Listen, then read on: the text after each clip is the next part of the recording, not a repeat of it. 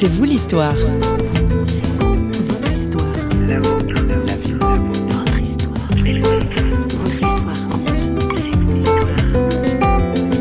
J'ai vu qu'en moi, il y avait une puissance froide, implacable, qui n'était pas moi. Qu'il y avait quelque chose qui n'était pas moi. Mais j'étais toujours guérisseur quand même, et j'avais pas encore les moyens de, de bousculer et de basculer ce qui s'était passé. Donc j'ai continué pendant un certain temps à laisser mon cabinet ouvert, mais avec un malaise profond, plus en plus difficile, et j'étais de moins en moins convaincu. Mais je ne pouvais pas le faire sur une impression. Il me Oui. fallait encore une fois quelque chose de très fort. Aujourd'hui dans C'est vous l'histoire. Bonjour et bienvenue. Walter Vapiani était un guérisseur magnétiseur. Ses pouvoirs étaient tels qu'il était capable d'absorber les infirmités d'inconnus croisés dans les transports en commun. C'est lors d'un voyage aux Philippines où il travaille avec Joséphine, une guérisseuse qui opère à main nue, qu'il va connaître l'enfer. Voici l'histoire d'une possession et d'un exorcisme au micro de François Sergi. Le pouvoir a augmenté au point que ces vibrations que je pouvais voir commençaient à agir sur moi. Elles passaient sur moi. C'est-à-dire que quand j'étais assis à côté d'une personne, si j'étais pas en situation de, de magnétisme, de, de thérapie, que j'étais simplement en discussion, les vibrations de la personne commençaient à passer sur moi. C'est-à-dire que je ressentais dans mon corps, elles étaient interactives. Mais quelles que soient les personnes, en fait, euh, que que vous croisiez dans le bus, euh, Partout. ou sans vous le recherchiez. euh, Alors, sans, sans le rechercher, mais le fait d'être un certain temps à côté d'eux augmentait cette perception et la rendait. Et, et le seul moyen que j'avais pour moi de d'échapper à, à ces douleurs, parce que parfois j'avais mal à des endroits. Que, euh, si la personne en face de moi avait mal à l'épaule, j'avais mal à l'épaule. Si elle avait mal au foie, j'avais mal au foie. Je ressentais. Et le seul moyen pour moi de, de- de m'échapper de ça, c'était de magnétiser. Mais ça m'obligeait à être tout le temps sur le qui-vive et tout le temps prêt à magnétiser, à agir. Même quand je ne le voulais pas, même dans une situation qui n'était pas thérapeutique. Au Effet café, secondaire euh, négatif, finalement, cette pratique. tout à fait. Ça a duré deux ans à peu près. Le seul moyen que j'avais pour avoir un peu de, de tranquillité, c'était de, de m'échapper dans la nature, de m'éloigner des gens. Et je me suis arrivé à la conclusion, je dis, mais tu fais ça par amour des autres et tu peux plus les supporter. C'est quand même un comble. Là, vraiment, j'étais, j'ai commencé à m'interroger. Et puis, je me suis rendu compte que je n'avais aucun bouton marche arrêt. J'avais aucun pouvoir de décider quand agir et quand ne pas agir. Et j'ai j'ai eu un choc parce que je me suis rendu compte que c'est pas moi qui avais des pouvoirs, mais que c'est les pouvoirs qui m'avaient. Vous n'étiez qu'un canal, un médium. Voilà, tout à fait. J'étais un, j'étais médium manipulé et j'ai j'ai senti que dans cette association, j'étais pas le, le cavalier, j'étais la monture. J'étais donc utilisé, chevauché par ces puissances pour euh, agir à travers moi, mais même à l'insu de ma volonté, puisque je, ne- choisissais pas ce que je faisais. Je commençais à me sentir euh, esclave. J'ai commencé à prendre conscience que ce n'était pas juste et j'ai commencé vraiment à m'interroger. De plus, j'avais en deux ans, j'ai eu le temps de lire la Bible et de découvrir qui est Dieu, notre Père, qui est un Dieu personnel, qui nous aime, qui pense à nous, qui veut notre bonheur. J'ai commencé à comprendre le, sens de Jésus, son, son rôle, son rôle salvateur, ce qu'il a fait et l'amour qu'il a déployé. J'ai commencé vraiment à devenir chrétien. Et ça a commencé à me faire du bien de plus en plus. Mais j'étais tiraillé. D'un côté, je ressentais un bien-être dans la lecture de la parole biblique. Et d'un autre côté, euh, les jours devenaient de plus en plus infernaux parce que je vivais un tiraillement au niveau de ces vibrations et au niveau de cette obligation d'agir. Donc incompatibilité entre votre foi naissante dans le Dieu de la Bible Oui. et votre pratique de guérisseur. Voilà. Et une autre chose qui me choquait aussi, c'est que les gens qui venaient se faire magnétiser chez moi, c'était pas les plus méritants. Aussi surprenant que ça paraisse, c'était souvent les plus pourris, ou les, les plus intransigeants, ou les plus pécheurs. Et je comprenais pas cette, euh, cette action. Walter Vapiani se voit offrir un jour une revue chrétienne et surprise. Quand j'avais été aux Philippines, j'avais rencontré un esprit qui se prétendait être l'archange Michael. Vous n'étiez pas en doute. euh, Je ne mettais pas en doute. En plus, c'est eux qui m'avaient dit que le spiritisme était interdit. Donc, dans cette revue, j'ai lu un article qui parlait des guérisseurs philippins. Ce n'étaient pas les mêmes que j'avais rencontrés, mais c'était la même église, les Spiritistas Christiana des Filipinas. Et ils pratiquaient la même chose, ils vivaient la même chose, sauf que eux, eux invoquaient des esprits de personnes décédées, ils pratiquaient le spiritisme. Et là, pour moi, tout est devenu clair. D'ailleurs, il était précisé dans leur église le médium de permanence, donc c'était vraiment un langage spirit, c'était une manifestation spirit, mais il m'avait trompé par, euh, par ce qu'il m'avait annoncé. Et donc, en ayant eu cette littérature entre les mains, ça a été une prise de conscience pour vous? Oui, parce que si ces gens-là, si ces autres guérisseurs philippins de la même église pratiquent le spiritisme, il est évident que Joséphine pratique le spiritisme. Et que moi, je pratique le spiritisme, puisque j'étais devenu un peu un adepte de leur, euh, de leur mouvement. Donc euh, oui, pour moi, c'est devenu Donc là, vous étiez en porte-à-faux. J'étais en porte-à-faux avant, mais à ce moment-là, j'étais très clair que ce qui s'est passé aux Philippines n'était pas juste. Et en plus, cette nuit-là, la, nuit ap- après avoir lu cet article, dans un rêve, dans le demi-sommeil, enfin, quand je, au moment du réveil, j'ai vu qu'en moi, il y avait une puissance froide, implacable, qui n'était pas moi. C'était différent. possédé en quelque sorte. Alors, sur le moment, j'ai pas pu en arriver à cette conclusion-là, mais ça m'a interpellé et j'ai pris conscience que j'étais peut-être pas tout seul en moi. Qu'il y avait quelque chose qui n'était pas moi. Au, au petit matin, j'ai fait un grand feu, j'ai brûlé la bannière qu'ils m'avaient donnée aux Philippines. J'avais une bannière d'appartenance à leur communauté. Euh, même la Bible que Joséphine m'avait donnée, qui était dédi- dédicacée par elle, j'ai tout brûlé et j'ai tracé un trait sur les Philippines et je savais que là-bas, c'était pas juste et que c'était du spiritisme. Et c'est ce que Dieu réprouve. Mais j'étais toujours guérisseur quand même, et j'avais été guérisseur avant, et j'avais pas encore les moyens de, de bousculer et de basculer ce qui s'était passé. Donc j'ai continué pendant un certain temps à laisser mon cabinet ouvert, mais avec un malaise profond et, très, et plus du C'est tout de de conviction. plus en plus difficile. Plus en plus difficile, et j'étais de moins en moins convaincu, mais je ne pouvais pas le faire sur une impression. Il me Oui. fallait encore une fois quelque chose de très fort.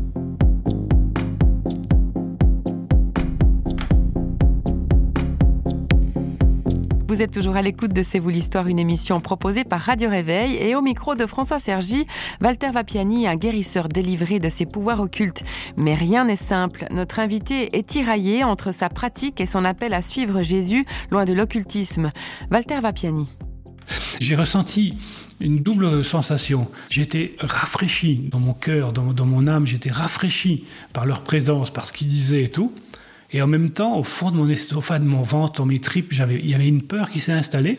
Et je suis revenu une deuxième fois les voir. Et là, ils m'ont dit une chose. Ils m'ont dit, si tu veux que Dieu te révèle, il faut que tu arrêtes un certain temps. Tu t'arrêtes. Si, c'est de Dieu, il te remettra en place. Et si c'est pas de Dieu, il te le montrera. Et j'ai trouvé ça très sensé. Et, donc, c'est ce que j'ai fait. Et euh, j'ai commencé à les fréquenter. Et on a commencé à prier ensemble. Et là, j'ai vécu la semaine la plus dure de ma vie.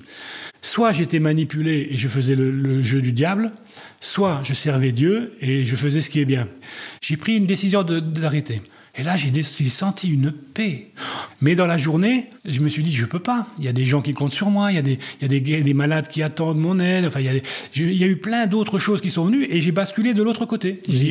Pas. tiraillé, en fait. Tiraillé, partagé. Enfin, là, j'ai commencé donc à dire, je j'arrête pas. Et quand j'ai dit j'arrête pas, j'ai commencé à me sentir brutalisé à l'intérieur. J'ai commencé à me sentir mal. J'ai commencé à sentir. C'était une sensation très forte, physique et Au final, au final, j'en ai conclu que la paix de Dieu qui surpasse toute intelligence m'avait montré quel était le chemin que je devais suivre. Et pour moi, il est devenu plus qu'évident que ce que je, ce que je veux faire, c'était arrêter. Et donc, j'ai arrêté mon cabinet. Je, je me suis intégré à l'église évangélique de Thionville. Mais malgré tout, la vision de Laura était encore présente. Le besoin de, de magnétiser était encore présent, tout en étant plus latent, mais était présent quand même. J'en ai parlé aux membres de l'Église qui ne comprenaient pas. Il dit oui, c'est pas normal. Normalement, tu es chrétien. Maintenant, tu ne devrais plus vivre ces choses-là. Mais il dit bah écoute, demande, on va prier, demande au Seigneur et tout. Et puis j'ai fait confiance à Dieu. Et trois semaines plus tard, il y avait donc à Metz euh, un séminaire avec euh, Michel Renovier, donc pasteur suisse Michel Renovier, et Jean-Marc Bigler. Et à l'issue de la conférence, j'ai dit tiens, j'aimerais bien lui confier mon problème. Quand tout le monde est parti, ils ont commencé à prier pour moi. Il dit au nom de Jésus, on te chasse, en précisant bien que c'était pas à moi qui s'adressait, mais aux puissances qui étaient à travers moi. Et moi, dans mon cœur, je disais Jésus, je proclamais le nom de Jésus. Et là, j'ai vécu une libération, un exorcisme. J'ai commencé à avoir une crampe à l'estomac, quelque chose, une crampe aiguë, et j'ai commencé à expulser, à vomir. Il y a eu un cri. C'était vous et pas vous. C'était pas moi, c'était pas moi qui sortais. c'est- C'est-à-dire qu'il y avait vraiment Mm. quelque chose qui sortait de moi avec une, fureur et une rage. Et je peux dire maintenant qu'il il s'est passé 30 ans depuis, les pouvoirs ont accompagné ces, ces esprits. C'est-à-dire que quand les esprits sont sortis, quand les démons sont sortis, les pouvoirs les ont accompagnés. Vous n'avez plus de pouvoir Je n'ai plus de pouvoir, au grand bonheur, à mon grand bonheur et au grand bonheur de ma famille, parce que maintenant j'ai une vie normale où je- j'ai pu avoir une femme, des enfants. Bien sûr, je ne suis plus le, le gourou et je ne suis plus le super-homme que j'étais. J'ai gagné en, en plénitude, en paix intérieure et en certitude. Et ça, c'est fantastique.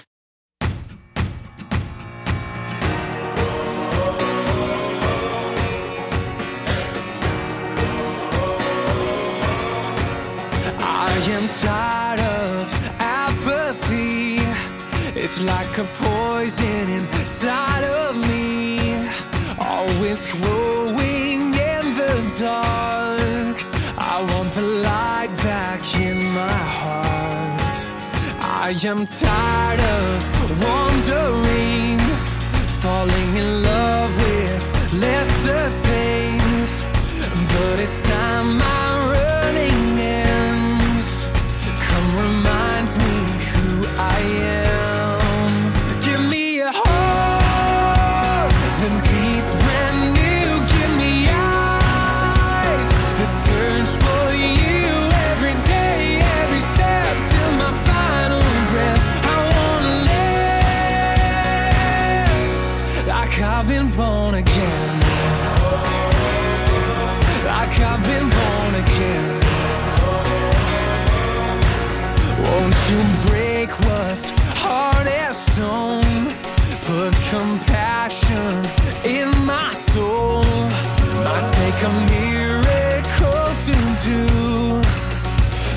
Alors on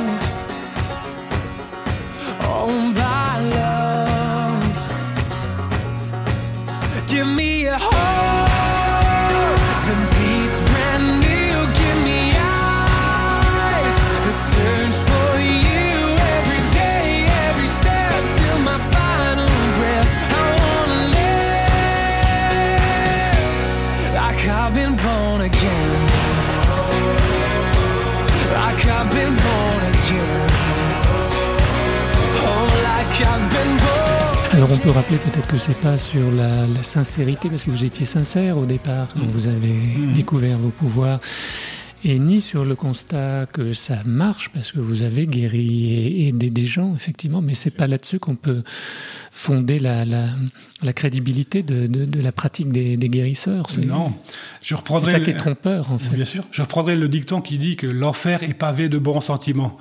Souvent, on est bien intentionné, mais vous pouvez très bien, en partant de Paris, vouloir aller sur Strasbourg et vous tromper de train pour aller sur Lyon. Mm. Et là, c'est pareil. Nous sommes confrontés à des pouvoirs, nous sommes confrontés à des esprits euh, qui, sont, qui sont menteurs. Euh, Satan se déguise en ange de lumière, donc il est menteur, il est père du mensonge. Donc on peut très bien se tromper, on peut très bien euh, faire faux en, ayant des bons sentiments et en étant vrai soi-même. Moi, je, me compare souvent au, faucon que le fauconnier a épargné. Si le fauconnier épargne le faucon, c'est pour le faire chasser à sa place. Il utilise les attributs du faucon pour, pour attraper les, les, proies qu'il veut attraper. Là, c'est pareil. Quand un guérisseur est bien intentionné, gentil, aimable et qu'il veut faire le bien, il est encore plus dangereux puisqu'il a un appât formidable pour attirer les gens. N'oubliez jamais que si vous voulez attraper une souris, vous lui mettez du fromage. Mais est-ce que c'est pour son bien? Il faut savoir que tout flatteur vit aux dépens de celui qui l'écoute. On ne peut pas se prétendre chrétien et pratiquer ces choses parce que la Bible nous met en garde contre ces choses. On peut rechercher la guérison, on peut la chercher auprès de Dieu qui nous conduira là où il faut aller, soit par la médecine traditionnelle, soit par d'autres moyens, soit par un miracle, mais on ne peut pas consulter les médiums parce que là, on ne se tourne pas vers Dieu. Merci à Walter Vapiani d'avoir eu à cœur de partager son vécu de guérisseur afin de nous mettre en garde. Nous vous recommandons la lecture de son récit publié aux éditions BLF Europe sous le titre La guérison du guérisseur. À noter que dans la Bible, le principal texte qui condamne l'occultisme et les pratiques médiumniques se trouve dans le livre du Deutéronome au chapitre 18. Allez, il est temps de se quitter. On se retrouve très bientôt pour un prochain C'est vous l'histoire, une émission signée Radio Réveil. À plus!